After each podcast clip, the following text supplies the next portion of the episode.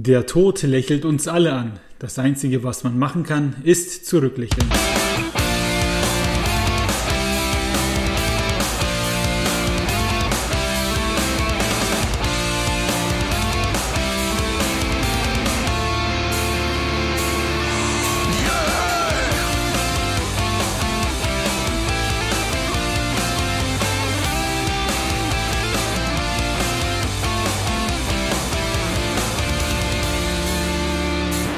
Hallo und herzlich willkommen zu einer neuen Folge von Lesen und Lesen lassen mit dem Maxe und.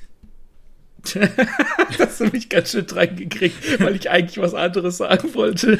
Jawohl. und dem Martin. Hallo.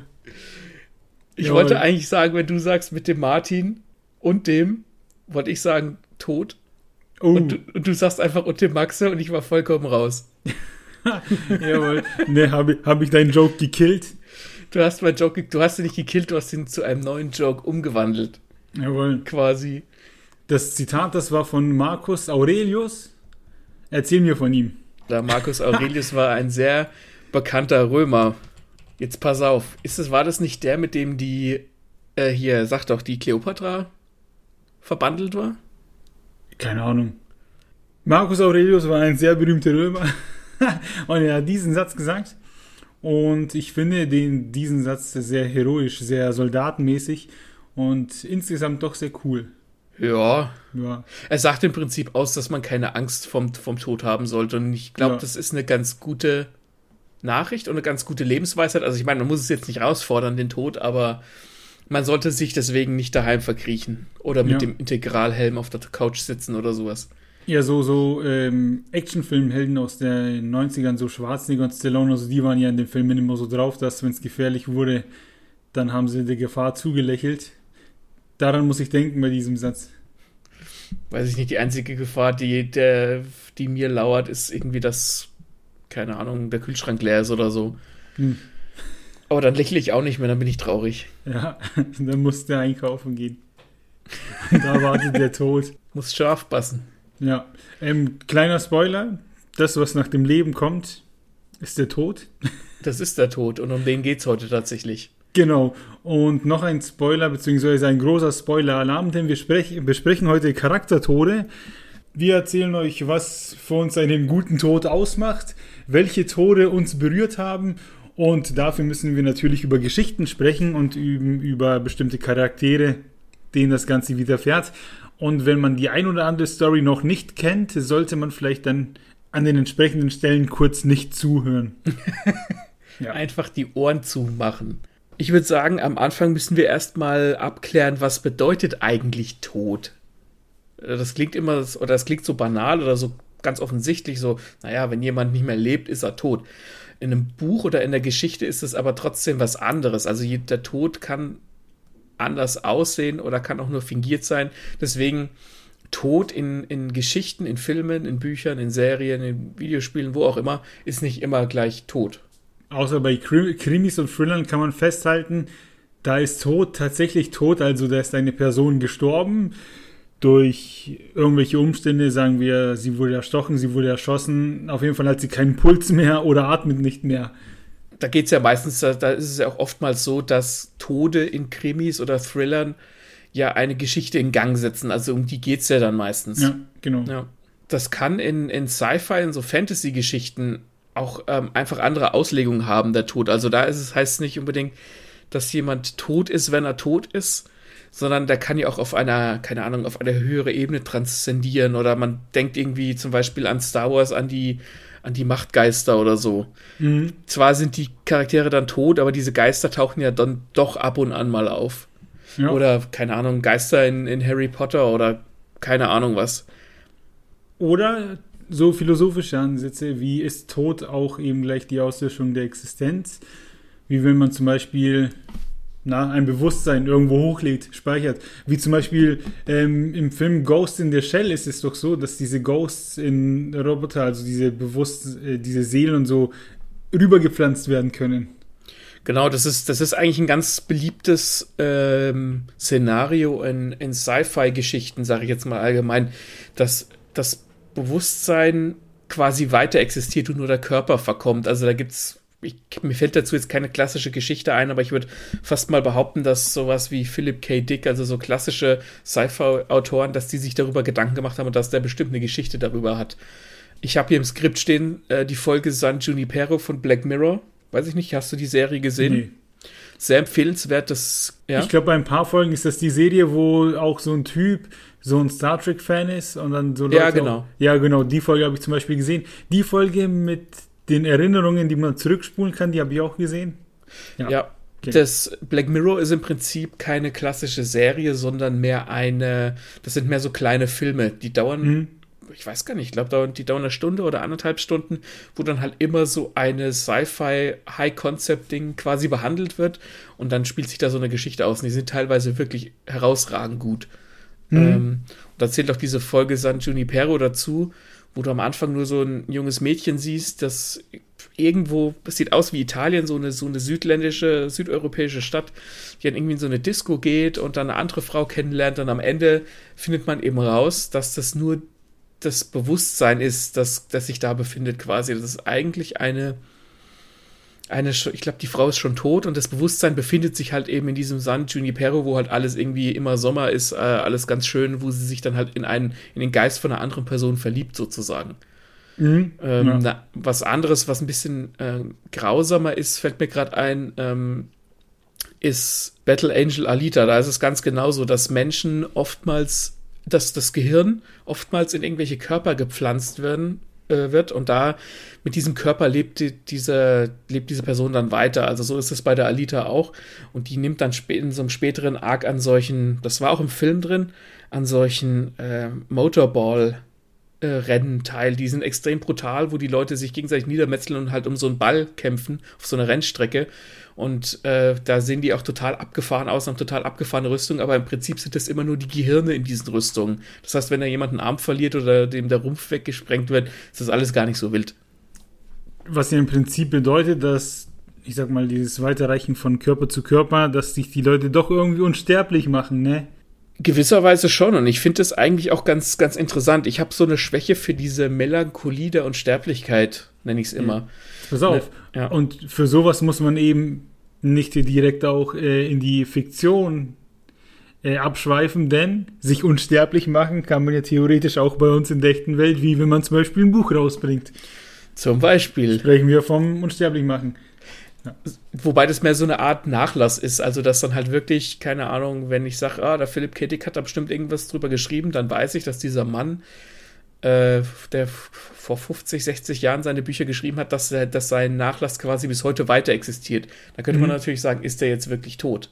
Oder tatsächlich unsterblich. Oder tatsächlich unsterblich. Wobei ich dieses halt diesen, diesen Gedanken, dass halt, dass ein Mensch mit seinem Bewusstsein wirklich unsterblich ist, das finde ich super, super spannend. Mhm. Dass du halt, dass du halt quasi eine ganz, das Leben und Tod für dich einen ganz anderen Wert hat. Wenn du halt deine Leute, deine Freunde sterben siehst und so weiter und so weiter. Also du weißt schon, was ich damit meine, dieses ja. Philosophische, das finde ich persönlich sehr interessant.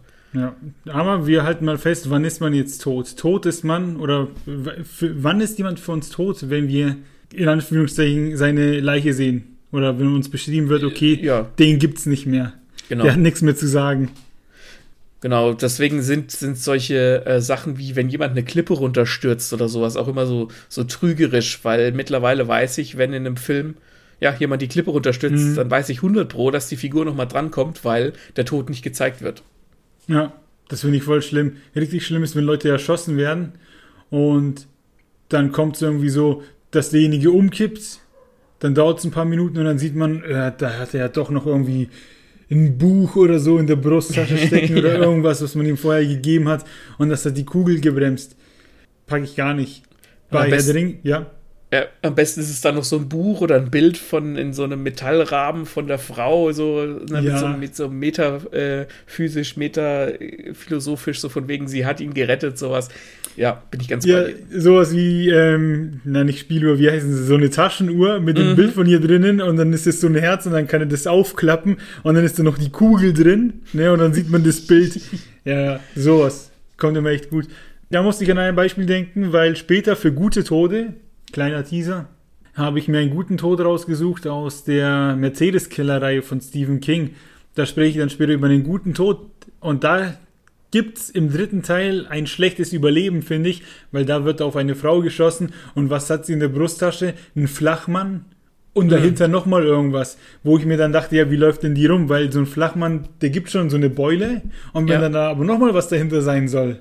Ja. Ja, ja das ist dann sehr gewollt, ja. Richtig, äh, bin ich gar nicht so der Fan. Bei Herr der Ringe haben sie es einmal richtig gemacht, finde ich. Da hat der Frodo dieses Kettenhemd an, was man vorher gesehen hat, dass es mhm. ihm gegeben wurde. Und aufgrund des ganzen Geschehens hat man es dann halt einfach vergessen, dass er es anhat. Deswegen hat es dann ein umso mehr gekickt, dass es ihn später rettet. Wo du dann sagst, ja, ja, na klar, da hat er dieses Mithrilhemd angehabt.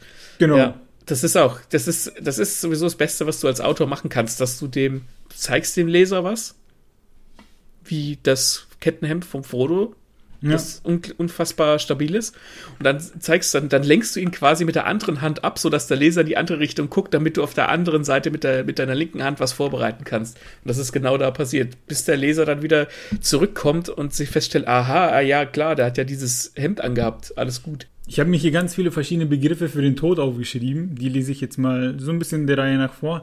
Und ich finde, die sind unterschiedlich gut. Als erstes habe ich einfach stehen Ende. Ja. Ende kann jetzt erstmal alles bedeuten, ne? Weniger sexy. Lebensende ist schon etwas präziser. Mhm. Und dann gibt es hier das Ableben. Das ist ja auch eher häufiger gebraucht. Ableben ist, finde ich, ja, ist Ableben Euphemismus für Tod? Ableben heißt ja einfach quasi, ja, zu Ende gelebt, ist vorbei. Ja.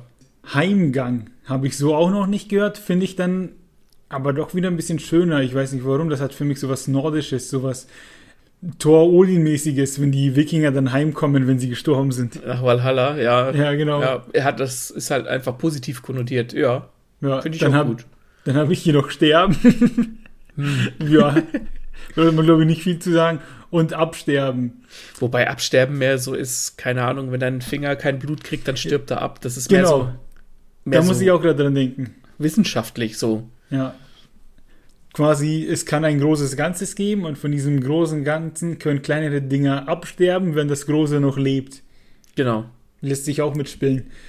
Hinscheiden ist auch wieder so ein bisschen theatralischer. Mhm. Ja. Erlösung finde ich ganz groß. das, das impliziert ja aber auch, dass, also das impliziert entweder, dass mhm. der halt, die Person Schmerzen hatte das heißt, ja. er ist äh, endlich erlöst. Oder aber das ganze Dasein hier ist die Hölle und er ist erlöst und ja. kommt endlich in den Himmel. endlich ist es passiert, ne? Man, also ich weiß nicht, ob ich glaube, ich habe das schon häufiger gelesen oder ich hatte das häufiger als Idee für eigene Geschichten, dass man hofft, wenn man zum Beispiel große Schmerzen hat, dass einen die Ohnmacht erlöst oder dass der Tod einen erlöst was ja im Prinzip das Schlimmste ist, was dir passieren kann. Und wenn das Schlimmste, was dir passieren kann, dich erlöst, dann muss das, was dir vorher passiert, noch schlimmer sein. Naja, klar, ja, ich meine, wenn, wenn man es irgendwie ganz basic runterbricht, dann ist es ja so, wenn du jetzt irgendwie ganz schlimme Schmerzen hast, äh, vor deinem Tod. Und dann bist du einfach froh, wenn diese Schmerzen aufhören, weil im Tod ist ja nichts mehr. Mhm. Deswegen kann ich mir das schon, schon, schon gut vorstellen. Aber klar, die Schmerzen müssen natürlich unsagbar schlimm sein, wenn du dir wünschst, tot zu sein. Wobei niemand sagen kann, wie schlimm denn Schmerzen nun sind, weil die meisten, die Todesschmerzen haben, tot sind. Oder alle. Nee, der Witz ist ja, die meisten, die Todesschmerzen haben, leben. Weil du kannst ja nicht tot sein und Schmerzen haben. Nee, aber die können dich danach nicht mehr berichten, wenn sie dann sterben. Das stimmt, das stimmt. Dann lösen wir uns mal von der Lösung und gehen weiter zur Abberufung. Das finde ich cool. Das klingt, finde ich, sehr formell oder abberufen.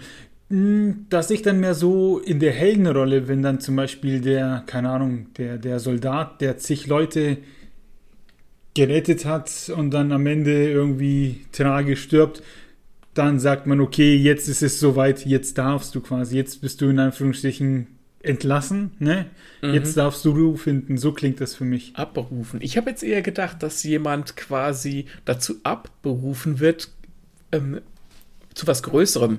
Ne? Er ist tot, mhm. er wird jetzt im Himmel zu etwas abberufen, irgendwo jemandem zu helfen oder so. So habe ich jetzt gedacht. Das ist sehr witzig. Dann habe ich hier noch entschlafen. Entschlafen finde ich sehr angenehm, ist ein sehr schöner Euphemismus für den Tod wenn ich mal sterbe, dann will ich nicht sterben, dann will ich tatsächlich entschlafen. Dann will ich müde werden und dann einfach rübergleiten. Das ist eigentlich das, was wir alle wollen. So, ne, halt einfach ruhig entschlafen und keine Schmerzen und dann ist er Ruhe.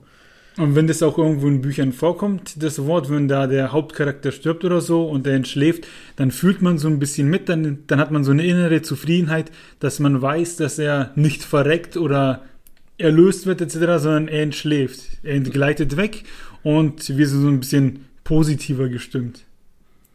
Ja, ja, ja, ja, stimme ich dir zu, genau. Und dann ja. gibt es noch den medizinischen Exitus. der klingt richtig krass. Also, wenn einer zu mir sagt, hier geschieht der Exitus, dann klingt das für mich so nach was Riesigem. Da, das klingt da so explodieren Köpfe. Ich glaube, das kommt durch, die, durch diese harten Buchstaben. Exitus. Also, ja. das klingt so hart und das klingt so brutal. Mhm. Das ist das absolute Gegenteil von Entschlafen. Ja, genau. Vor allem, wenn das, das Wort Exit hier drin steckt und du bist überall irgendwo beim Einkaufen und da steht als Fluchtweg Exit und du denkst dir, wenn ich da hingehe, bin ich tot. Dann geht's in den Exitus. Ja, genau. Ja, schöne Worte mit vielen Bedeutungen, die im Prinzip das Gleiche wollen, aber was anderes ausdrücken. So ist es. Der Tod in einer Geschichte muss ja aber nicht einfach nur der Tod von einer Figur sein und dann ist es weiß ich nicht, der Character Arc zu Ende oder es hat Auswirkungen auf andere. Der Tod kann ja auch irgendwo ein Stilmittel sein. Ähm, und mit, damit kann ja auch philosophisch gespielt werden oder im Storytelling gespielt werden. Und äh, es gibt zum Beispiel viele Allegorien auf den Tod, also dass ein mhm. Tod etwa angekündigt wird durch Raben oder durch die, die Krähen. Ne? Der Rabe ist so ein Symbol für Tod, so ein klassisches. Mhm. Ähm, dass, dass man oft so zwischen den Zeilen so im Subtext lesen kann, dass jemand vielleicht zu Tode verdammt ist und du weißt es noch gar nicht. Weil, sie, weil du so im Hintergrund immer so, so Informationen mitkriegst. Das finde ich immer ganz spannend. Ja, wenn dann immer so dunkle Wolken über dem Charakter schwer, schweben.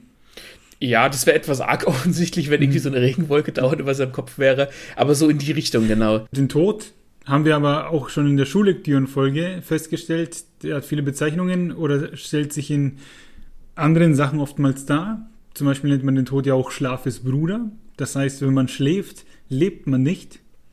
Man mhm. ist ja im Prinzip nach der Definition, die wir ein paar Minuten vorher erschlossen haben, nicht tot, aber man nimmt also auch nicht am Leben teil. Das heißt, der Tod kann sich in anderen Sachen zeigen. Ja, ja, richtig, genau. Dass, dass, dass der Tod gar nicht im, im wortwörtlichen Sinne der Tod bedeutet, sondern mhm. eher im übertragenen Sinne und dann auf zum Beispiel Schlafen was mir in der Geschichte immer wichtig ist, dass wenn eine Figur stirbt, dass sie eine Entwicklung von anderen Charakteren anstößt. Also es ist ja auch so, dass, keine Ahnung, wenn jetzt ein, ein naher Freund oder die Mutter zum Beispiel stirbt, dann hat das auf uns ja Einfluss. Wir sind danach ja wahrscheinlich, zumindest zu einem gewissen Grad, andere Menschen, als wir es vorher waren. Deswegen finde ich den Tod an und für sich in der, in der Geschichte gar nicht so, der, der, der trifft mich meistens gar nicht so sehr, sondern mich trifft mehr, was dann mit den Charakteren passiert, die übrig bleiben. Mhm. Ein Tod kann natürlich auch dazu dienen, einfach einen Character Arc abzuschließen. Also ein Character Arc ist quasi eine, ein eigener roter Faden, den jeder Charakter für sich hat. Also Charaktere haben ja auch Ziele und jeder Charakter hat auch in der Regel einen Character Arc. Ähm, und der Tod kann natürlich auch das Ende von einem Character Arc bedeuten. Da gehe ich bei meinen Beispielen für gute Tode nachher noch drauf ein, wie das aussehen kann. Mhm. Oder es kann auch einfach mit diesem Character Arc brechen. Ne? Du weißt irgendwie, keine Ahnung, mir fällt jetzt kein konkretes Beispiel ein, aber die Figur XY hat in der Geschichte noch irgendeine Bewandtnis, die will irgendwas erreichen, die will zurück zu ihrer Familie zum Beispiel und dann stirbt sie auf einmal und du hast gar nicht damit gerechnet. Also wird mit diesem Character Arc gebrochen und dann kickt so ein Tod für den Leser oder für den Zuschauer auch rein. Ja. Sozusagen, ne? wenn du es nicht erwartest. Was auch wieder so ein bisschen autorenphilosophisch ist, dass dann jeder Charakter seine eigene Lebenszeit hat. Ja. Die nicht danach bemessen wird, quasi, wie er sich verhält, sondern wie viel Zeit der Autor ihm gibt. Im Prinzip kommt es auf den Autor zurück. Damit hast du, damit hast du schon recht. Das kommt auch ein bisschen drauf an, wenn du jetzt von, wenn man irgendwie von Buch rein oder Film rein spricht, kommt es natürlich auch immer drauf an, wie beliebt ist eine Figur. Mhm. Keine Ahnung, ob ich jetzt zum Beispiel äh, Harlequin ganz dummes Beispiel, die zurzeit seit Suicide Squad so, so wahnsinnig in ist. Die Figur finde ich persönlich furchtbar. Die finde ich furchtbar geschrieben, aber die will einfach nicht verrecken, weil die ein gutes Marketingmittel ist. Stimmt, ja. Und das, ähm, und genauso kann es auch umgedreht sein. Du glaubst, dass eine Figur noch eine Bewandtnis hat und auf einmal stirbt sie.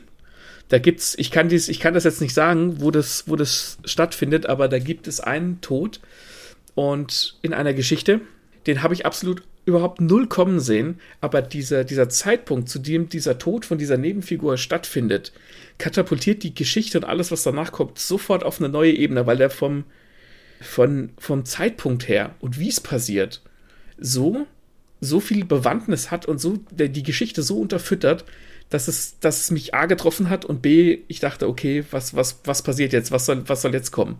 Mhm. Das heißt, das hat dich geschockt einfach. Es hat mich geschockt. Es war unerwartet, unerwartet und es war, es war einfach, wenn man drüber nachdenkt, war dieser Tod so perfekt getimt. Mhm. Da sprechen wir an einer Stelle drüber, wenn du das eventuell auch gelesen oder gesehen hast. Okay. Aha, das heißt, es ist also etwas, das ich kenne und irgendwas sagt mir, dass es Jojo ist. hm. ja. da, und du hast ja schon äh, in Jojo einen Tod zumindest erlebt, der ziemlich überraschend kam. Mhm. Ich hoffe, wir meinen denselben gerade. Ja, naja, Caesar. Auf den übrigens ein, ein Stein in Form eines Kreuzes draufgefallen ist, was hm. ich auch ziemlich geil fand. Der Tod wird ja gern hergenutzt. Äh, her Jetzt geht's dahin. Der Tod wird ja gern hergenommen, um den, um den Leser zu schocken. Und wie du gesagt hast, es ist dir auch schon passiert. Nur ist ein Tod, der schockt gleich der geilste. Wir haben festgestellt, eben nicht. Und wir halten fest für uns, ich glaube, da sprechen wir für uns beide oder spreche ich für uns beide, wenn der, ja, wie du erklärt hast, der Tod eine Bewandtnis hat, wenn der Tod nicht nur ein Leben auslöscht, sondern Fäden durch die ganze Geschichte zieht. Ja, also es muss nicht durch die ganze Geschichte sein, aber er muss irgendwie eine Auswirkung haben. Klar, wenn jetzt ja. irgendwie ein namenloser Soldat im Krieg stirbt, dann hat das keine direkte, nicht unbedingt eine direkte Auswirkung auf die Figuren, mit denen wir die Geschichte erleben. Aber wenn jetzt der Autor denkt, jetzt lasse ich die Figur sterben, da werden die Leute heulen und das wird die ganz arg treffen.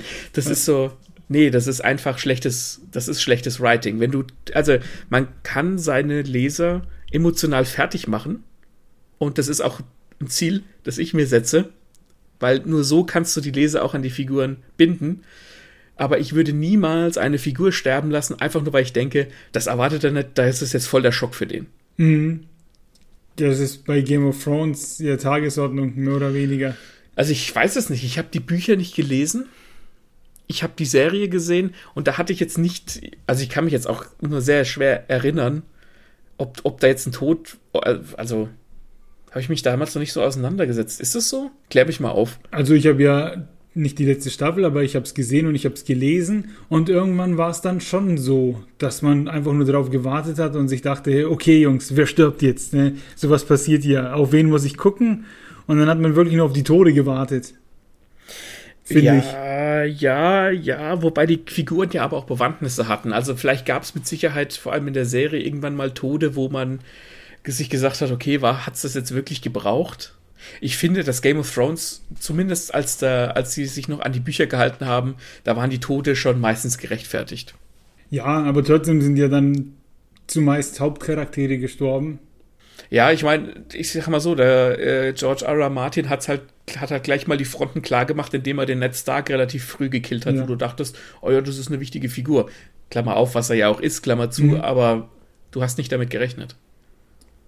Womit man, glaube ich, als Walking Dead-Gucker nie rechnet, ist, dass Rick Grimes stirbt. Ähm, das ist ja das genaue Gegenteil von dem, was wir jetzt besprochen haben, wenn Charaktere ums Verrecken überleben, egal was passiert. das ist genauso nervig. Das, Und ja. irgendwann ab einer bestimmten Staffel, ich habe es nicht mehr gesehen, verschwindet der Rick ja, glaube ich. Wobei er da auch nicht unbedingt stirbt. Aber das ist so einer, wo man immer weiß, egal was passiert, der kommt aus der Nummer wieder raus. Ja, Wobei der in der, in der Serie und in dem, im Comic schon ein paar Sachen macht, die sind fragwürdig, also moralisch fragwürdig. Da ist schon, der ist zumindest so interessant, dass es, dass es dir nichts ausmacht, dass er überlebt. Ähm, weil da einfach moralische äh, Untiefen ausgeleuchtet werden, die die mhm. Figur interessant machen, sodass du mehr von ihr sehen willst. Ja, ich fand den schon so auch ganz cool, ne? Das war meine Lieblingsfigur. Mhm. Aber man wusste halt einfach, da können jetzt noch 30 Zombies mehr auf dem drauf liegen, der kommt irgendwie wieder raus. Ja, ja, ich meine, der Tod muss ja auch nicht das Schlimmste sein, was einer Figur widerfährt. Sie kann ja auch gefoltert werden oder irgendwie Leute verlieren oder Geliebte oder sowas. Ähm, aber generell hat mit dem Plot Armor, das stimmt schon. Das finde ich aber mhm. bei anderen Figuren viel, viel schlimmer, dass wenn dann irgendwelche gefährlichen Situationen heraufbeschworen werden, wo dann Zombies auftauchen und dann über, du weißt einfach, dass diese Figur überlebt. Das ist jetzt, wenn so eine Figur stirbt, stirbt sie in der Regel bei irgendwas Heroischem, bei irgendwas Großartigem und nicht bei irgendeinem Supply Run, weil ein Zombie aus dem Schrank rauskommt. Das ja, anderen halt Figuren passiert es. Das passiert dann eben welchen, die man nicht braucht, aber beim Rick ist es so quasi, da denkt man sich, okay, wäre jetzt irgendeine, wäre anders in der Situation gewesen, der wäre gestorben. Ja. Der Rick aber nicht. Und dieses, dieser Plot-Armor, wie es so schön heißt, also der, äh, eine Rüstung, die der einer Figur von der Geschichte angelegt wird, das ist bei Game of Thrones eben nicht so. Dadurch, dass der äh, Jean Bean, also der Ned Stark, relativ früh gestorben ist, ist halt sofort klar gewesen, okay, theoretisch kann jeder sterben. Ja. Und das ist gut, weil dann ist, sind nämlich Dinge auch wieder spannend, wenn du wirklich um die Charaktere Angst haben musst. Ja, das stimmt. Das, was ich vorher jetzt quasi mein Ding, mein Fazit über die Game of Thrones Tode war ja im Prinzip das, dass wir tatsächlich nur darauf gewartet haben oder wir waren gefasst. Man, man war gespannt darauf. Ja, war ja, schon ein bisschen Nervenkitzel. Ja, es war, es ist dann irgendwie so eine andere Richtung ausgeschlagen, ja. so von, oh shit, äh, die können ja alle sterben zu, haha, wer stirbt denn als nächstes? Das ist ja. dann quasi das andere Extrem. Ja. ja. Ich habe mir noch ein paar spannende Gedanken zum Tod in Krimis und Thrillern aufgeschrieben. Ja. Ganz kurz dazu. Denn das Spannende oder das Faszinierende an diesem Genre ist ja, dass, wenn da keine Leute sterben, vor allem in Thrillern, ähm, dann gibt es die Geschichte nicht. dann wird nicht ermittelt, ja. ähm, dann zieht keiner umher, dann gibt es keine Geschichte. In Krimis ist das vielleicht nochmal ein bisschen anders, da können Sachen verschwinden, Gegenstände etc. Wenn man zum Beispiel in die Richtung Arsène Lupin schaut, das sind ja auch Krimis und da geht es um Diebstahl. Mhm. Aber oftmals gibt es bei Krimis ja einen Ermittler, der ermittelt, weil jemand gestorben ist. Oder in Thrillern, die sind dann halt einfach nochmal ein bisschen brutaler. Und diese Faszination Tod in der Geschichte ist ja nicht klein. In Deutschland kannst du ja, glaube ich, in nur wenige Bücher, Buchladen gehen, wo es nicht eine Riesenwand mit Thrillern gibt. Ja. Oder wenn man in den Norden guckt, Schweden, Dänemark, Norwegen und so, das sind ja die Länder, da wird ja Thriller groß geschrieben, da kommen ja, die ganz Großen kommen daher. Mhm. Und da muss einer sterben, damit, diese, damit die Geschichten funktionieren. Ja, ja, klar. Für, für, für Krimis und Thriller sind äh, Tode natürlich äh, unablässlich. Und dann lernen wir über die Toten oftmals mehr als über die Lebenden. Ist ja klar, weil man muss sich ja mit dem Toten beschäftigen, ähm, damit man weiß, wie es dazu kam, wer war diese Person etc.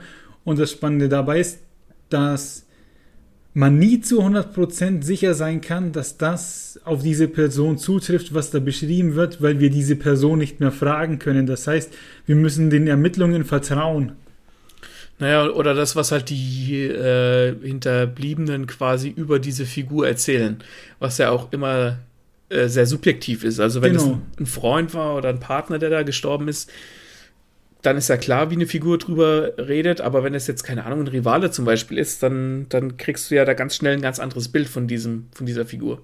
Genau, das, und das finde ich schon irgendwie aufregend, wenn man dann immer aus vielen Richtungen liest, oh nee, hätte ich dir gar nicht zugetraut oder bliblablub, dies und jenes und man denkt sich so, wie war die denn jetzt eigentlich? Und dann sind wir im Prinzip in der Situation des Ermittlers, der dann auch abwägen muss, okay, was glauben wir und was wollen wir nicht glauben und was finden wir komisch. Wobei, nur, dass der Ermittler hat nur den Vorteil, dass der Autor ihm sagt, was er denken soll. Wir haben das nicht. Ja, natürlich, klar. Der, der, der Autor weiß dann auch am besten, wie er, was für eine, soll ich sagen, was für eine Wirkung dieser, diese Information über das Mordopfer dann auf den Leser hat. Ja. Ich finde dann aber in dem Zusammenhang viel interessanter, was der ähm, Täter für ein Motiv hat. Ja, gut, aber das lässt sich ja auch wieder rauslesen. Ja, natürlich, klar, aber das Mordopfer muss ja aus einem guten Grund umgebracht worden sein. Und dadurch den Täter erfährst du dann ja eigentlich immer das, in Anführungszeichen, wahre Gesicht von dem Mordopfer, weil das kann ja auch ein totales Arschloch Stimmt. gewesen sein. Ja, ja. Ja, genau, genau. Und das ist dann das, wo viele sagen, nee, kann ich mir nicht vorstellen, dass der so war, blablabla. Aber vielleicht war es ja doch. Eben, genau. Deswegen finde ich auch immer ähm, bei den Ace Attorney-Spielen, die ich ganz großartig finde, wenn du da halt dem Täter so langsam auf die Schliche kommst und dann musst du auch immer ein Motiv rausfinden. Und dann halt stellt sich halt raus, dass, der, dass das Mordopfer vielleicht irgendwas getan hat, wovon du nicht, womit du nicht gerechnet hast. Oder der angeklagt ist es ja dann meistens, da geht es ja um Anwälte. Das finde ich dann auch immer super interessant, die, die Motive. Ja, das ne, waren meine spannenden Gedanken zum Tod in Krimis und Thrillern. Das sind so Sachen, wo ich mir über Gedanken mache beim Lesen. Mhm. Ähm, worüber wir uns auch Gedanken machen, sind absolute No-Gos äh, in Sachen Tod. Erzähl mir, wie dürfen sie nicht sein? Oh, da gibt es ganz viel, so ganz viele ähm, Klischees und Tropen und die, die man einfach entweder, die einfach entweder unlogisch sind oder bis zum Erbrechen ausgereizt wurden. Und eins der allerschlimmsten, finde ich, sind ewig lange Monologe, die ein Charakter hält, bevor er tatsächlich stirbt. Also der Held hält noch den, seinen Kindheitsfreunden den Arm und der andere hält noch einen ewigen Monolog und will und mhm. will nicht verrecken. Und dann teilt er ihm vielleicht am Ende sogar noch irgendeine wichtige Info mit, die der Hauptcharakter sonst vielleicht gar nicht gehabt ja. hätte. Oder er hat noch so eine Eingebung oder so, er ist der Vater, mit dem er nie klarkam, sagt ihm, Sohn, ich hab dich doch geliebt. Und ich denke mir so, mhm. oh. Ja. Das, hat, das hatte ich vorher nicht mehr auf dem Schirm. Jetzt, wo du es erzählt hast, ist mir eingefallen, vor, keine Ahnung, wie viele Jahren, da war ich noch auf der Boss. Ähm, da waren wir im Theater und haben uns, Gott hieß es Madame Bovary, glaube ich, angeschaut. Und da passiert es eben, dass die Hauptperson stirbt und die liegt dann auch nochmal auf so einem Sessel und hält so einen Monolog und äh, und oh, ne. Und dauert einfach nur bis, dauert ewig, bis sie stirbt. Und als es dann passiert ist, hat irgendjemand aus dem Publikum so gesagt, endlich. Und dann gab es halt volles Gelächter. ja. ja, wobei bei Theaterstücken kann das natürlich auch noch so ein bisschen theatralisch sein und sowas das ist, das ist dann wieder okay, aber wenn das halt so ein, so ein Tod ist, wo der dann einfach noch seine Lebensgeschichte erzählen mhm. muss und seine ganzen Gefühle offenbaren muss, was er hätte, keine Ahnung, die ganze Zeit vorher tun können, das ist einfach so. Ja, das sieht sich. Stirb einfach. ja, genau. was auch absolut ein absolutes No-Go ist, ist Charaktere wieder zurückzubringen. Also nicht im Sinne von, haha, in Wirklichkeit war er gar nicht tot, sondern im Sinne von, wir beleben Figuren tatsächlich wieder. Also sie sind tot, aber wir haben eine Möglichkeit, diese Figur wiederzubeleben. Mhm. Das, wenn das vorkommt, dann, dann habe ich schon gar keine Lust mehr, das Buch weiterzulesen, die Serie weiterzugucken, weil was für einen Sinn hat denn der Tod, der ja so ziemlich das Schlimmste eigentlich ist, was einer Figur oder einem Menschen widerfahren kann, wenn man ihn einfach wiederbeleben kann? Ja, dann stellt er halt keine Bedrohung mehr da, ne? Eben. Eben, und dann ist die ganze Spannung weg. Also in Supernatural passiert das einfach mehrmals. Am Anfang ist es natürlich so, jemand ist gestorben oder eine der Hauptfiguren ist gestorben, was ist denn jetzt? Aber das wird dann, das ist dann mittlerweile halt schon so, da, da, wenn du die Serie mit ihren 15 Staffeln gesehen hast, dann lachst du darüber, dann siehst du da irgendwann drüber hinweg, dann ist es halt einfach ein, mhm. da ist es dann schon wieder wurscht. Also die haben das so überreizt, einfach, dass es schon wieder wurscht ist. Aber ein anderes gutes Beispiel ist äh, Dragon Ball. Ja, ja, wo viele fälschlicherweise, also vor allem aus unserer Generation, immer noch sagen, uh, der geilste Anime ever. Ja, das, aus Nostalgiegründen wird es so hochgehalten, aber ich, ich halte jetzt mal kurz einen Rant, einen kurzen Monolog. Darf ich, dich, damals, kurz, darf ich ja? dich kurz noch äh, reingrätschen? Mach. Dragon Ball Z, ja, das Ur-Dragon Ball nicht das halte ich in, in äh, das halte ich für besser als Dragon Ball Z. Ja, aber ich mache jetzt so einen fließenden Übergang. Ich fange bei dem einen an, mich zu beschweren und bei dem anderen raste ich komplett aus. Okay. Ich glaube, ich glaub, du wirst mich auch fühlen und die Leute da draußen. Ich glaube auch. Es war ja damals so, dass, ich weiß, war das große Turnier zu Ende? Ich glaube schon. Das zweite kommt, große Turnier war zu Ende. Ja, dann kommt plötzlich vom Piccolo der, der Gefolgsmann, der Zimbel hieß er, glaube ich, mhm. und der killt doch dann ganz easy den Krillin und wenn ich mich nicht irre, sogar den Herrn der Schildkröten. Das weiß ich nicht mehr sicher, aber auf jeden Fall den Krillin. Und ja, der Herr der Schildkröten stirbt später, als er versucht, den Piccolo in einem Reiskocher zu ja, versiegeln. Genau. Okay, nee, dann war es in dem Moment nur der Krillin, der mhm. dann in dieser komischen Kühlbox bewahrt wird. Und was weiß ich, wie alt ich war, 10, 12 und man dachte sich, oh nein, nimm mir nicht den Krillin, ne? Mhm. Großer Manitou. Die Nummer kannst du nicht bringen. Und dann, ne, Goku voll auf Agro, zieht los, sucht ihn, den Zimbel, ähm, unterrecht ihn. Und man war voll gehypt, weil dann auch der ja Jirobi kam und dann hat er wirklich gegen Piccolo gekämpft und so und dann war das was ganz Großes. Da schwang dann immer dieser Tod, diese Wut mit. Mhm. Und dann haben sie die Dragon Balls gesammelt und den Krillin zurückgeholt. Und spätestens da hat man dann so ein bisschen angefangen, im Hinterkopf darüber nachzudenken, so, ja gut, wieso war ich denn jetzt eigentlich so wütend? Ist ja kein, ne, ist ja kein Problem. Ja. Und dann passiert so, dass dann im Band 17 Son Gokus Bruder, habe ich als Kind geliebt, mittlerweile nicht mehr, ähm, kommt der Raditz auf die Welt oder halt auf die Erde, der gegen Piccolo, Son Gohan und Goku kämpft und in einem spannenden Kampf passiert, dass Son Goku stirbt, weil er sich opfert. Damit können sie aber den Gegner besiegen. Mhm. Und die Konsequenz daraus ist, dass man sich erstmal denkt, uh, der Hauptcharakter ist tot.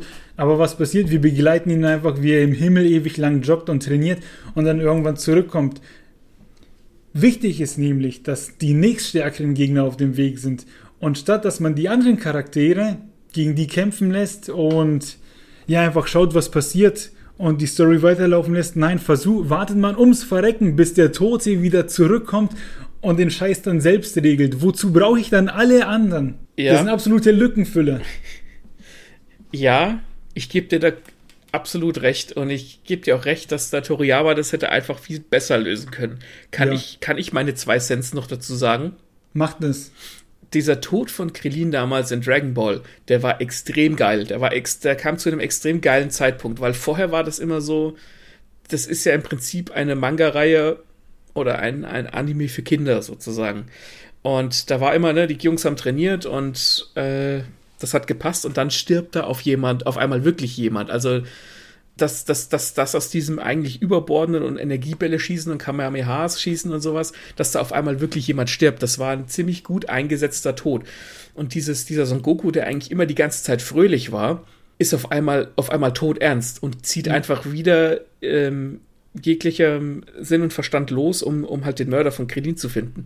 Und da ist, ist, wurde Dragon Ball nämlich mit einem Fingerschnips auf einmal viel, viel düsterer. Also dieser Tod von Krillin zu diesem damaligen Zeitpunkt war einfach extrem gut eingesetzt. Und um später auf diesen Tod vom Goku zu sprechen zu kommen, als er dann im Jenseits weiter trainiert, die Idee, ihn zu töten und ihn dann quasi in dem, im Jenseits Abenteuer erleben zu lassen, nenne ich es jetzt mal, ist eigentlich ziemlich cool, weil dann ist der Tod ja im Prinzip äh, zwar nicht final, aber er kommt in eine andere Welt, wo er auch Abenteuer erleben kann. Und das ist für mich in Ordnung. Das, da, da ist der Tod quasi ja nur der Eingang zu einer neuen Welt.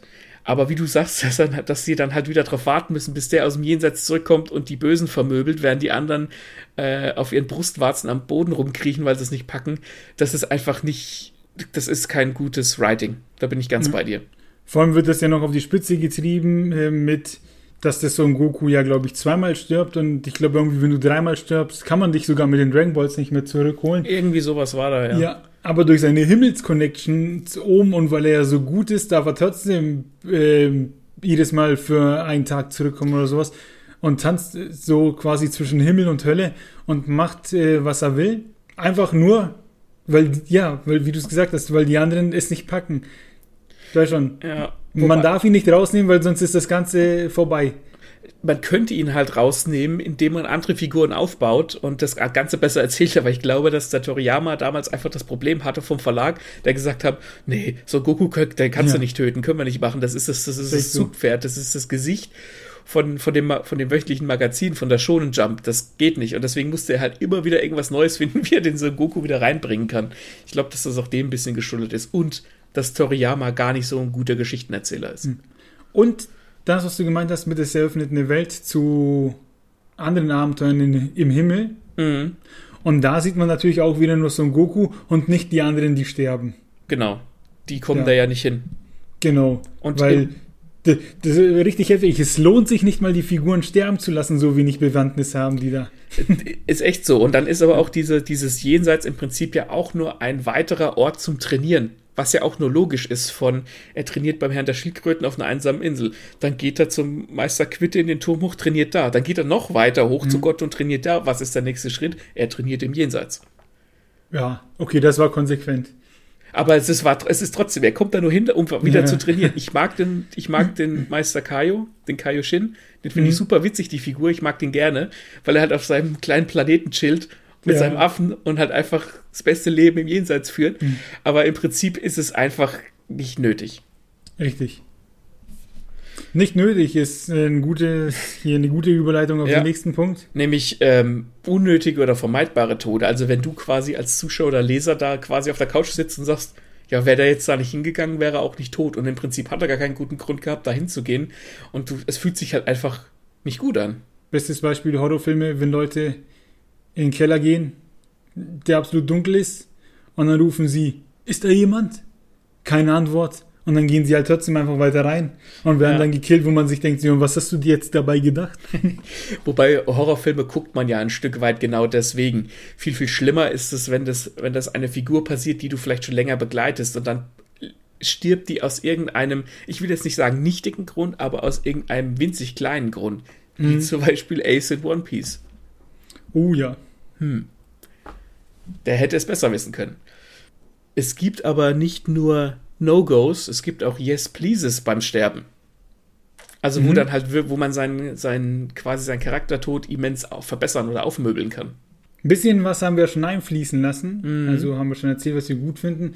Und eins davon sind ja gut vorbereitete Tode, die uns spontan treffen, ähm, die uns nicht nur schocken sollen, sondern eben, sie, sie schocken uns doch in dem Moment, aber einfach nur, weil es so groß ist, weil das so eine Tragweite hat, weil Sachen passieren, mit denen wir nicht gerechnet haben. Du sprichst von den, von den unerwarteten Toden, ne? Genau. Ja.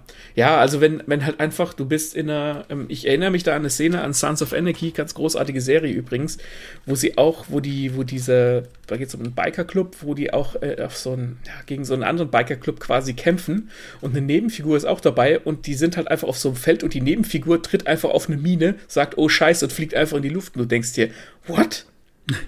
Ne, damit wurde gleich, äh, gleich mal festgestellt, okay, da ist ein scheiß Minenfeld, da können die nicht einfach drüber und du hast eine Figur gekillt.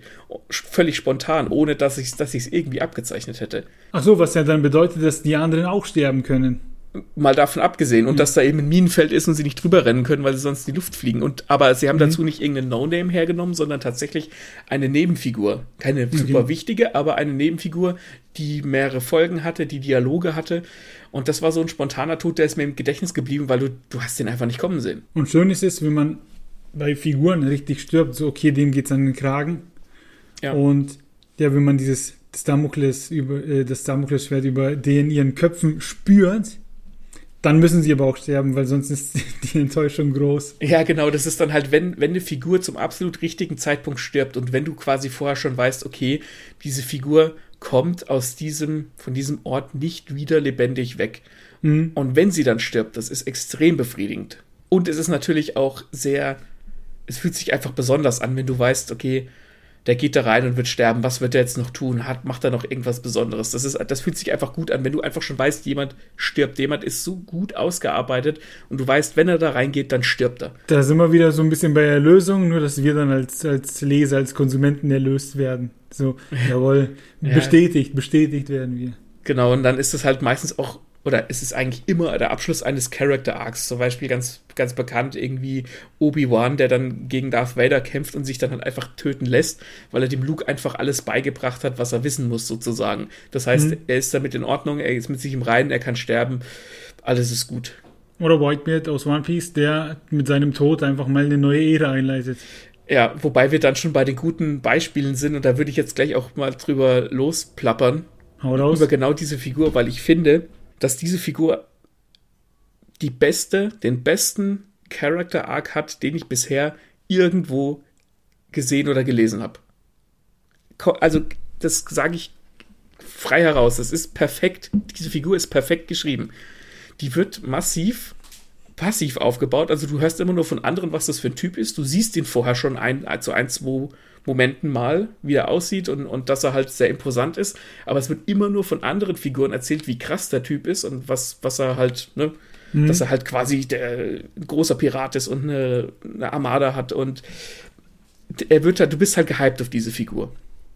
Und dann kommt es halt zu einem Punkt in der Geschichte, dass, dass er wirklich auftaucht und dann steht er da und ist sehr imposant, aber du, du hast ihn vorher schon gesehen mit so, mit so Schläuchen und dass er halt behandelt werden muss, dass er halt einfach, er ist alt und er ist, er ist, er kann noch kämpfen, aber es ist, fällt ihm nicht mehr so leicht wie früher. Das heißt, er kann nicht einfach dahin gehen zu den Bösen, kann die vermöbeln und dann ist alles gut. Das schafft er nicht mehr. Dazu ist er einfach nicht mehr in der Lage. Er ist alt, er ist eine, aus einer alten Generation und du weißt ab einem gewissen Zeitpunkt, okay, wenn der da reingeht, dann kommt er da nicht mehr raus. mhm. in dieses Marinehauptquartier, ist ein Pirat. Also die Marine, Marine sind dann die Bösen.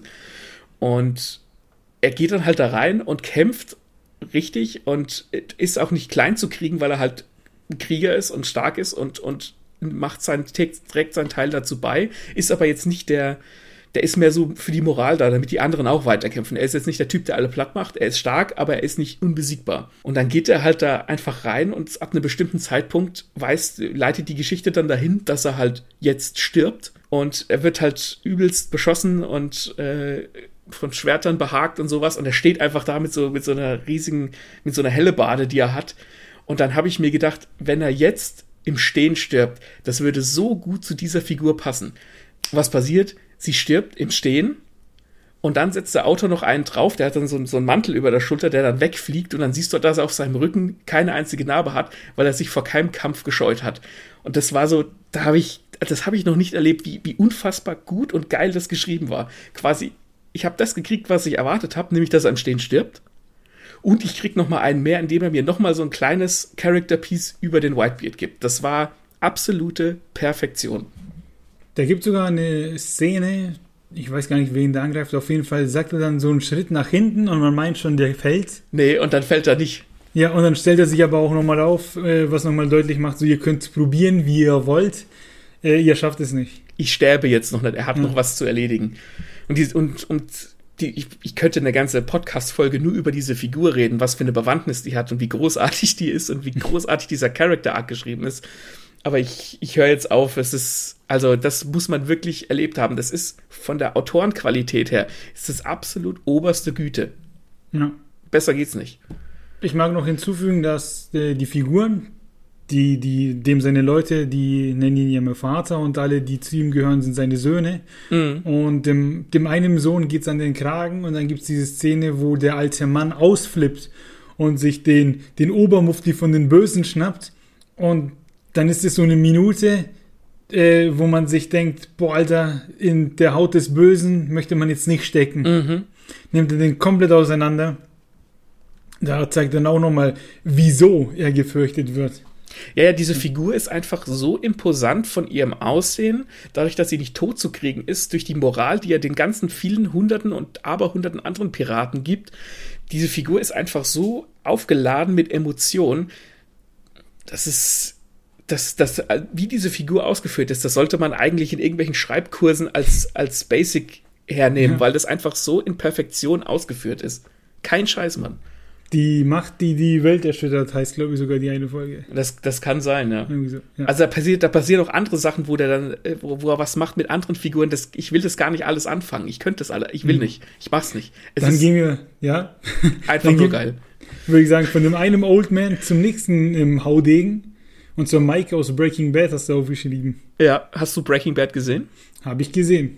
Ich fand die Figur von Mike schon, eigentlich schon immer ganz geil, weil der halt wirklich, das war so ein alter Mann, der hat auch immer diesen, weiß ich nicht, Schlafzimmer-Fuck-Off-Blick gehabt. Mhm. Der war einfach, der wirkte immer genervt und der hat, er wusste selber, dass er sein Ablaufdatum quasi überschritten hat. Der wusste, dass es einfach irgendwann Zeit war zu sterben, aber du hast ihn dann auch immer gesehen, der hatte eine Enkelin gehabt, mit der ist er auf den Spielplatz gegangen.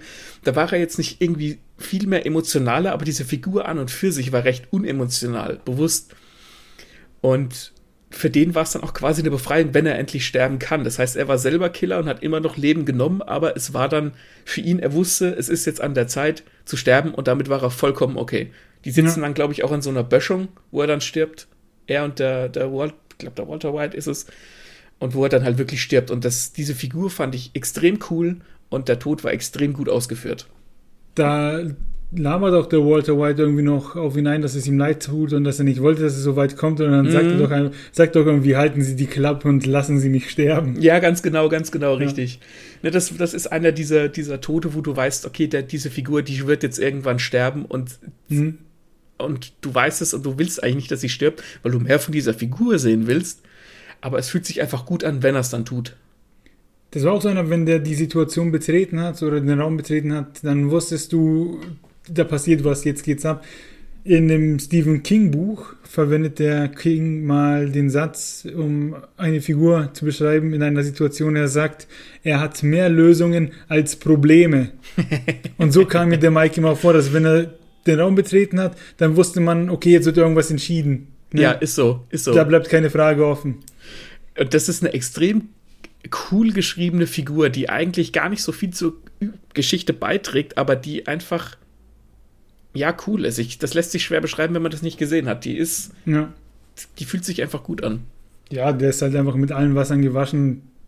Dem ja. kann keiner was. Ja. Und dann stirbt er und dann macht man da auch so, da geht es ja auch schon so in Richtung Serienende und da als Zuschauer hat man ihm das gegönnt. Ist so, ja.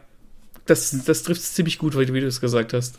Dann kommen wir mal zu einem anderen, der etwas näher am Wasser gebaut ist. Uh, du meinst zu mir? Ja. genau. Oh, als du gestorben bist. Spaß. Wenn du, wenn du mich, wenn du sehen willst, wie ich ein emotionales Wrack bin. Ja. Und wie ich komplett einfach in Tränen aufgelöst vor mich hin schluchze, und das meine ich im wörtlichsten Sinne, dann schau hm. mit mir The Green Mile. Ich pack diesen Film nicht. Ich pack ihn nicht.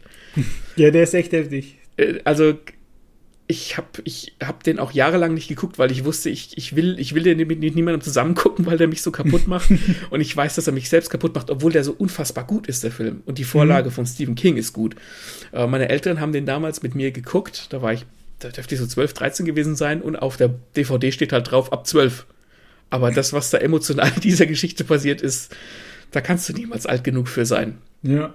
Und da ist es so, dass die Hauptfigur, also ja, es ist nicht die Hauptfigur, aber der John Coffey, um den sich die, die Geschichte dreht, ist ein, ein Schwarzer, so ein bäriger Schwarzer, ähm, der quasi zum Tode verurteilt wird, weil er angeblich zwei Kinder getötet hat. So, es stellt sich aber raus, dass, dass, dass das dem nicht so war, sondern dass jemand anderes diese Kinder getötet und verwundet hat und dieser John Coffey hat so Heilungskräfte und er wollte diesen Kindern helfen und die Polizei findet er halt, findet ihn halt, wie er halt die beiden Kinderleichen in den Armen hat. Also muss er wohl der Mörder gewesen sein. Und diese Hinrichtungsszene, ach, dieser John Coffey, das ist so halt so ein gutmütiger Riese, wie man es halt kennt. Und er mhm. hat Angst im Dunkeln. Und dann kriegen die ja beim elektrischen Stuhl immer so eine Kapuze über den Kopf, damit man das Gesicht nicht sieht. Und wenn er dann halt zu dem Tom Hanks sagt, bitte Boss, zieh mir das Ding nicht über, lass es nicht dunkel werden, ich habe Angst in der Dunkelheit, kriege ich Gänsehaut, jetzt wo ich es erzähle. Das ist du, du willst nicht, dass er stirbt. Du willst ums Verrecken, dass diese Figur nicht stirbt. Und du hast auch kurz vorher so die Hoffnung, dass der Gefängnisdirektor ihn irgendwie begnadigt, weil er irgendwie seiner Frau hilft, glaube ich.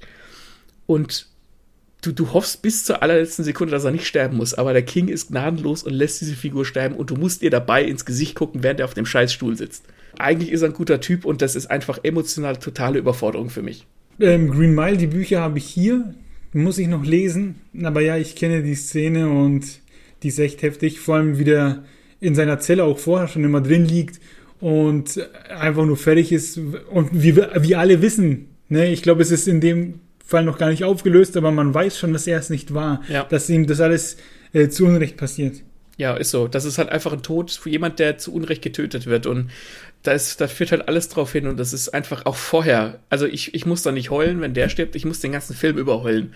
Weil, weiß ich nicht, der emotional bin, also da bin ich einfach nur ein nasses Taschentuch, wenn ich den, wenn ich den Film gucke.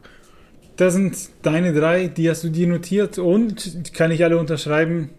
Die hauen einen weg. Das sind echt gute vorbereitete Tode. Mhm.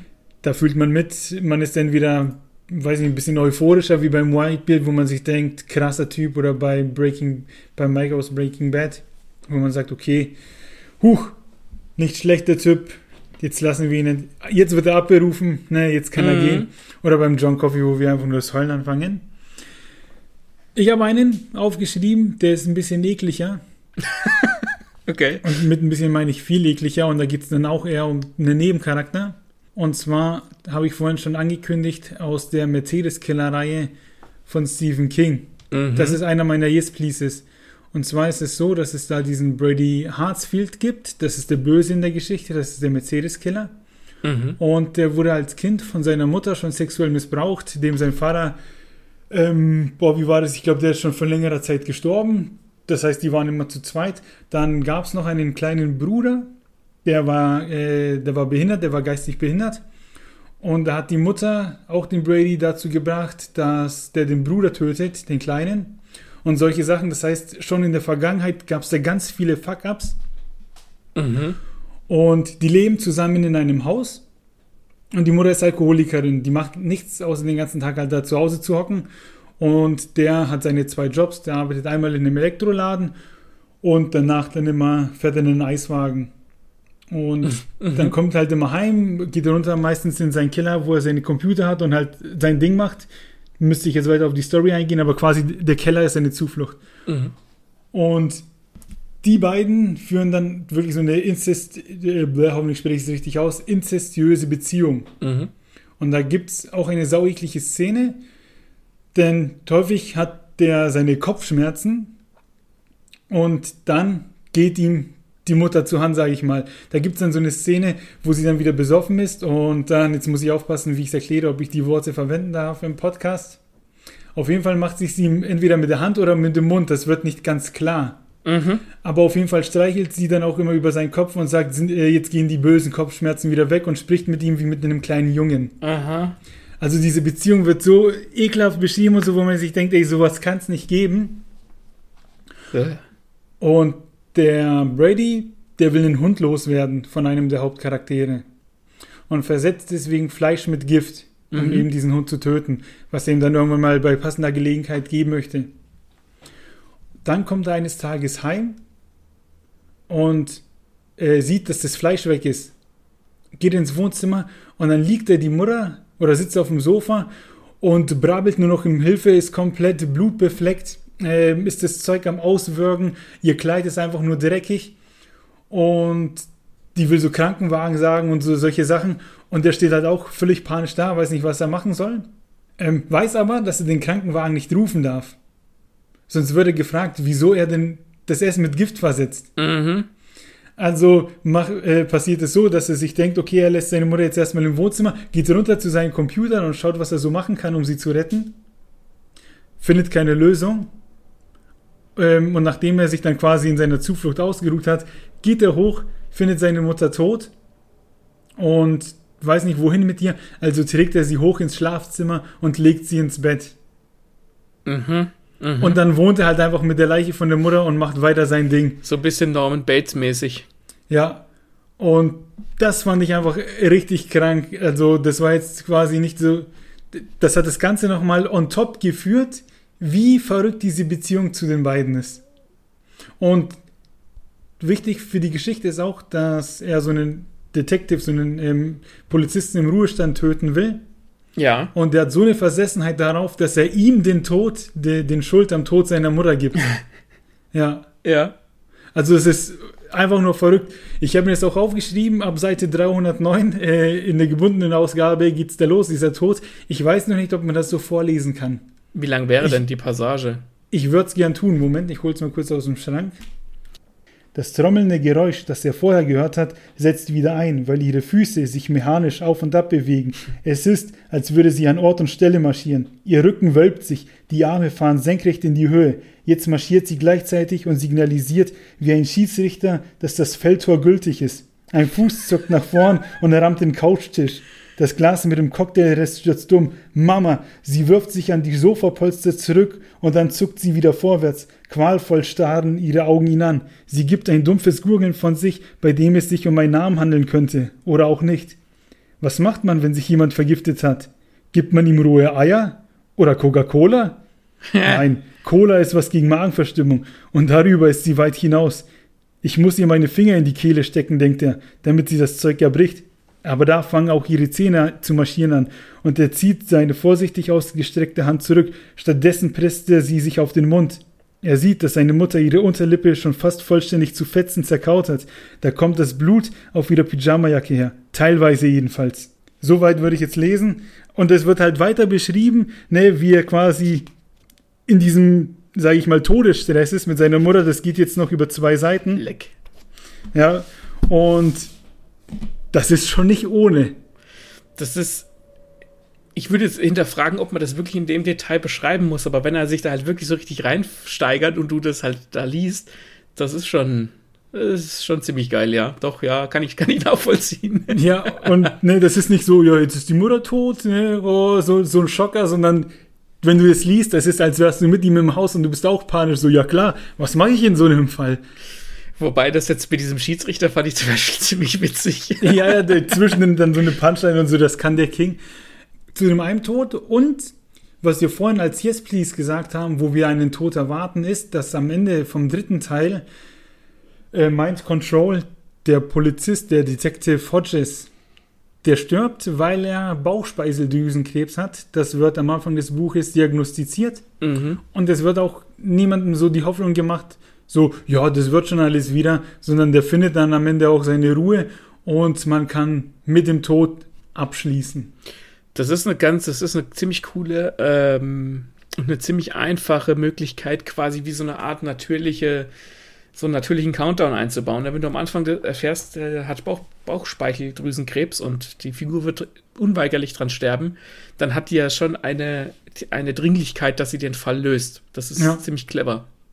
Genau, da wird auch von Freunden ähm, genötigt, ja, jetzt geh zum Arzt und du hast drei Tage zum Ermitteln und dann gehst du aber bitte und machst deine Kur etc. Und dann sagt er, ja, ja, ja, mach ich schon, mach das schon. Macht er dann auch schon, hilft halt nichts, ne? Mm, ja. Da sozusagen wird wenig Fiktion eingebaut, sondern ziemlich viel Leben, weil ist halt leider so, dass wenn man dann auch zum Arzt gibt, oh, geht und der ist ja schon 70, ne? Ja. Und da kann man halt leider auch nicht mehr viel machen. Ja, und damit ja. ist der Character Actor noch abgeschlossen. Ja, finde ich gut. Klingt gut. Genau. Das ist auf jeden Fall, finde ich, ein gutes Beispiel für Tode, diese Mr. Mercedes Killer-Reihe. Dann zwei kleinere Beispiele. Einmal König der Löwen, und jetzt benutze ich ein anderes Wort außer Tod, das Ableben des Vaters. das finde ich gar nicht so wild. Aber was danach passiert, das finde ich krass, wie der kleine Simmer zu ihm runtergeht, sich an ihn schmiegt äh, und hofft, dass der Vater wieder aufsteht. Das nimmt mich so mit, ne? Ja. Das ist krass. Das, das, das, das, da bin ich ganz bei dir. Also bei mir sind es dann auch oftmals weniger gar nicht die Tode selbst, wobei der Tod von Mufasa natürlich schon sehr tragisch ist, klar.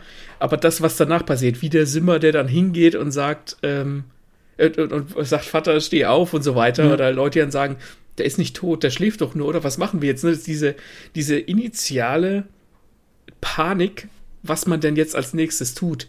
Mhm. In diesem, in diesem Tod, in, in Jodo, ähm, von dem Caesar zum Beispiel steckt sich die Lisa Lisa dann die, eine, will sich eine Zigarette anstecken und steckt die sich aber nicht mit dem Filter im, im, in den Mund, sondern mit der anderen Seite. Das sind solche mhm. absolut winzigen kleinen Details, die, die mich absolut ficken, weil das, weil du merkst, da ist jetzt niemand, der rumschreit und heult. Die heult und schreit nicht um diese Figur. Du merkst aber, dass, dass dieser Tod sie trifft, indem sie sich einfach versehentlich mit zitternden Händen die Zigarette falsch in den Mund steckt.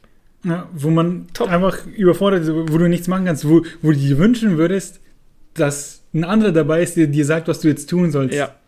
ja. Und das, diese Reaktion finde ich auch ganz, ganz top. Und die, da ist auch eine dabei ähm, von diesem Tod, von dem ich vorhin gesprochen habe, den ich, dessen Quelle ich nicht nennen werde. da ist dann auch sowas wo hinten dran, wo ich dann einfach denke, warum hat er das jetzt gesagt? Okay. Das war das König der Löwen Beispiel. Und dann habe ich noch eins, das finde ich so unendlich geil. Expendables 1 bis 3, die Filme um Stallone und diese ganzen Actionhelden, Giganten der alten Ära. Also mhm. Jet Li, wie sie alle heißen, ähm, Dolph Lundgren und sowas, wo unsere Väter wahrscheinlich noch im Kino waren und sich das angeschaut haben. Die alten Streifen. Und in Expendables kommen sie ja nochmal alle zusammen und kämpfen, ja sag ich mal, gegen das Böse. Und im dritten Teil ist der Mel Gibson der Böse. Und Ziel des Films ist ja von diesen Expendables den Mel Gibson zu schnappen und ihn dann in irgendein Gefängnis oder Gericht in Kopenhagen zu überlassen. Da sagt er ihm dann auch mal so, als die ihn treffen, dass er sagt, wir bringen dich nach Kopenhagen. Dann passiert die Geschichte, viel Action, viel Kampf, bliblablub, bis es zum finalen Showdown kommt. Der Stallone kämpft gegen Mel Gibson, da gibt es einen schönen Faustkampf. Der ist ganz gut gemacht dafür, dass die beiden auch schon ein älteres Semester sind. War das nicht sogar der, wo der Stallone danach ins Krankenhaus musste, weil sie ihm an der Rippe dann irgendwas einschrauben mussten, weil er sich übelst verletzt hat? Ich glaube schon. Das weiß ich nicht. Keine Ahnung, weiß ich nicht. Egal, da gab es auf jeden Fall eine Story. Äh, ja, das ging nicht ganz gut für ihn aus. Oder es ging gut für ihn aus, aber er hatte große Schmerzen bei den Dreharbeiten. Ich glaube, das war der. Auf jeden Fall kämpfen die zwei. Der Stallone gewinnt. Mel Gibson liegt am Boden und Stallone zieht die Knarre.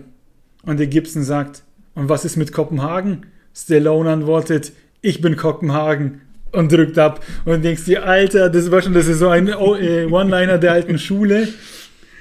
Gut, klar, ein Akt der Selbstjustiz, ne? Der wird jetzt in dem Moment, ist in dem Moment das Gesetz, ob das jetzt gut ist oder schlecht, äh, sei mal dahingestellt. Mhm. Aber halt echt, wie er da schaut, so völlig fertig zu ihm hochschaut und sagt, was ist aus Kopenhagen? Eigentlich ist das so ein bisschen der letzte Versuch der Rettung, so, du kannst mich doch nicht erschießen. Ja. Aber doch, er kann's. Das ist so geil, wie er da steht, weil er diesen Revolver hat. In den Filmen ist, ja, ist es ja so, dass er diesen Revolver hat, mit dem er immer schnell zieht und schießt. Das ist mhm. sozusagen sein Markenzeichen. Und er steht da und sagt, ich bin Kopenhagen und drückt ab. Sau cool. So kann, so kann man den Tod natürlich auch mit was in Anführungszeichen coolen oder witzigen kombinieren. Ja. Und ich finde, das ist ein, ein guter Tod, um die Folge zum Abschluss zu bringen. Jawohl. Dass wir nicht auf einer traurigen Note enden, sondern auf einer cool. coolen Note. Äh, ja. äh, wir sind aber nicht tot, sondern äh, die nächste Folge wird es auf jeden Fall noch geben. Die, die, die kommt wird, wann? Die kommt am 6. Oktober, wird es die nächste Folge geben und die wird tatsächlich nach längerem mal wieder ein Interview. Jawohl. Und ja, da könnt ihr euch auf aufregende Geschichten freuen. Mhm. Und auf fremde Länder. Auf fremde Länder. Oder ein fremdes von, Land. Genau. Äh, von daher freuen wir uns, wenn ihr auch da wieder einschaltet. Wenn ihr hier irgendeinen coolen Tod gehört habt oder selbst einen Geschichtentod äh, kennt, der gut ist, Charaktertod, dann haut uns das in alle Kommentarzeilen, die ihr findet. Und ja. die haben wir auf Instagram, auf YouTube, auf Twitter, auf Facebook und auf Podigy. Und da hören wir uns, beziehungsweise lesen wir uns sehr gerne eure Geschichten durch. Lasst eure Meinung da, gebt uns Feedback. Das ist ja cool. Ja, das wäre ja. in der Tat cool. bitte, bitte gebt uns Feedback. Okay. Wir wollen doch nur Aufmerksamkeit. Eben. Und bis dahin, bis wir die kriegen, wünschen wir euch noch eine schöne Zeit. Bis denn. Bis denn dann. Seit Wochen, wenn nicht seit Monaten, sage ich zu meiner Freundin, dass ich endlich mit ihr Tretboot fahren möchte. Mhm. Weil ich bin ja ein äh, alter Romantiker. Und ich dachte mir mal, das will ich unbedingt mit dir machen bei uns am Dutzenteich wenn es dann schon so ein bisschen gegen Abend geht und die Sonne so ein bisschen tiefer steht, ist das was sehr Schönes. Und ja. irgendwie kam uns dann, wie das so ist, oft das Leben dazwischen. Man hat dann doch irgendwas anderes gemacht und oder es war dann schon zu spät oder neulich hätten wir die Zeit gehabt, da hat sie gemeint, nee, heute nicht so. Kein war Bock. ich voll in, nee, war, war ich schon ein Stück enttäuscht und so, aber okay, dann halt wann anders. Und gestern war es dann soweit. Dann gehen wir dahin und dann gibt es da, den, da gibt's diese normalen Boote. Das sind einfach nur, ich nenne es mal diese Bretter, wo man sich reinsetzt. Relativ unsexy. Dann gibt es da die Schwäne und Flamingos. Mhm. Und eine Ente. ich habe gesagt, wir nehmen die Ente. Dann hilft halt einem am Steg der Typ, der hält das Boot fest, dann setzt man sich rein. Und jetzt gibt es eine Info, die muss man wissen. Ich bin nicht Schwimmer. Mhm. Und ich frage den Typen, ja, wie tief ist denn eigentlich das Wasser? Und er sagt, ja, ist nicht tief. Kann man drin stehen. Hat nichts gebracht, wir steigen ein. Und ab Minute 1, ich habe immer meine Fitbit an und schaue auf meinen Puls, der war immer über 110. Ich hatte so Schiss. Ich wollte, ne, wir sind rausgefahren und ich wollte sofort wieder, äh, ja, an Land. Ich konnte nicht abschalten. Und dann treten wir so und sie war ganz ruhig und so, sie fand es ganz nett. Ich habe ihr das Lenken überlassen, weil ich musste mich mit beiden Händen irgendwo festhalten. ne? Ja, und ich wollte runterkommen, so, okay, jetzt entspannen. Ging nicht. Ne? Und dann waren wir so in der Mitte vom See und dann schaust du halt nach unten und dann sagt er mir, dass ich da stehen kann, aber du siehst den Boden ja nicht, weil das Wasser halt ja. so dreckig ist. Nur Horror. Und da war nichts mit Romantik und so. Ich ja, hab ich geschwitzt und wir haben für eine halbe Stunde gezahlt, aber wir waren nach 20 Minuten wieder draußen. und dann kannst du da ja alles Mögliche auch mieten, was ich nicht wusste und scheinbar auch Motorboote und dann war da ein Typ oder eine Frau, ich habe es nicht ganz erkannt, ähm, die ist da immer so hin und her gefahren immer nur kurze Strecken und mhm. hat damit Wellen erzeugt. Und die waren so stark, dass wenn du dann mit dem Tretboot durch bist, dann hat es sich halt so gehoben. Mhm. Ey, ich dachte, ich werde nimmer. Und ich war so froh, als wir wieder an Land sind. also da war echt nichts mit Romantik, aber ja, war gut. Ich kann, ich kann dir mitfühlen. Also ich kann ja. schwimmen, aber wenn ich irgendwas auf der Welt noch weniger vertraue als Banken, dann sind es Boote. Ich habe ich kann nicht sagen, woher. Ich habe keine schlechte Erfahrung mit den Dingern. Aber ich traue ich trau Booten nicht. Ich traue ihn nicht. Hm. Ich, geht nicht. Ganz, also hm. ich weiß nicht, wie es jetzt auf so einem großen Kreuzverdampfer wäre, aber wir waren auch mal vor ein paar Jahren in einem, in einem Freizeitpark. Meine Frau, Schwiegermutter und, und meine Schwägerin, also zu viert. Und da wollten die auch Tretboot fahren. Und ich, ich, ich, ich, ich fühle mich da drin einfach nicht wohl. Mir geht's da wie dir.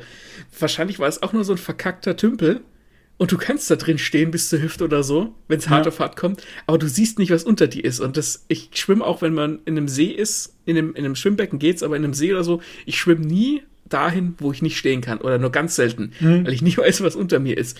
Und dann fahren wir halt auch mit dem Tretboot rum und fahren wieder zurück, weil ich gesagt habe, nee, ich will nicht mehr, ich will hier raus, ich pack das nicht mehr. Ja. Gestandener Mann. Und dann ist aber, die, musst du auch aus diesem Tretboot auf so einen Steg raussteigen. Und mhm. da ist dann so ein Mädchen gewesen, sie war vielleicht, keine Ahnung, 16, 17, hat er für 450 Euro gejobbt und musste dann das Tretboot mit einem Seil festhalten, während wir da aussteigen, während die, während meine Frau dann äh, knapp über dem Wasser hängt und vorher noch sagt, oh, sie nimmt ihre Hand, unsere Handys in ihren, in ihren Beutel, in den Rucksack, damit nichts passiert und liegt halt fast im Wasser. Und ich stehe am, am Rand und bin völlig am Ausflippen, weil ja. so Boote einfach scheiße sind.